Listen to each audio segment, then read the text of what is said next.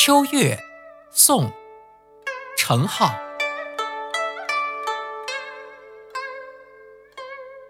清溪流过碧山头，空水成仙一色秋。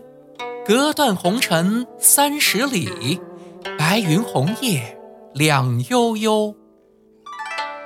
这首诗的意思是：清澈的溪水流过碧绿的山头，悬空一泻而下。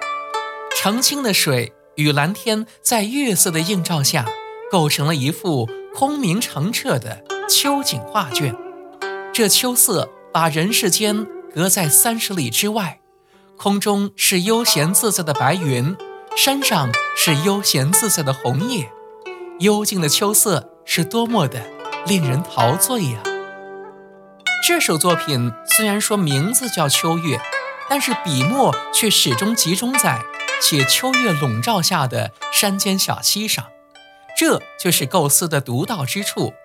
碧绿的山头，碧蓝长静的夜空，悠悠飘荡的云朵，飘逸洒脱的枫叶，这些都是围绕着缓缓流淌的小溪而写的，但是却无一不浸染着明亮柔和的月光。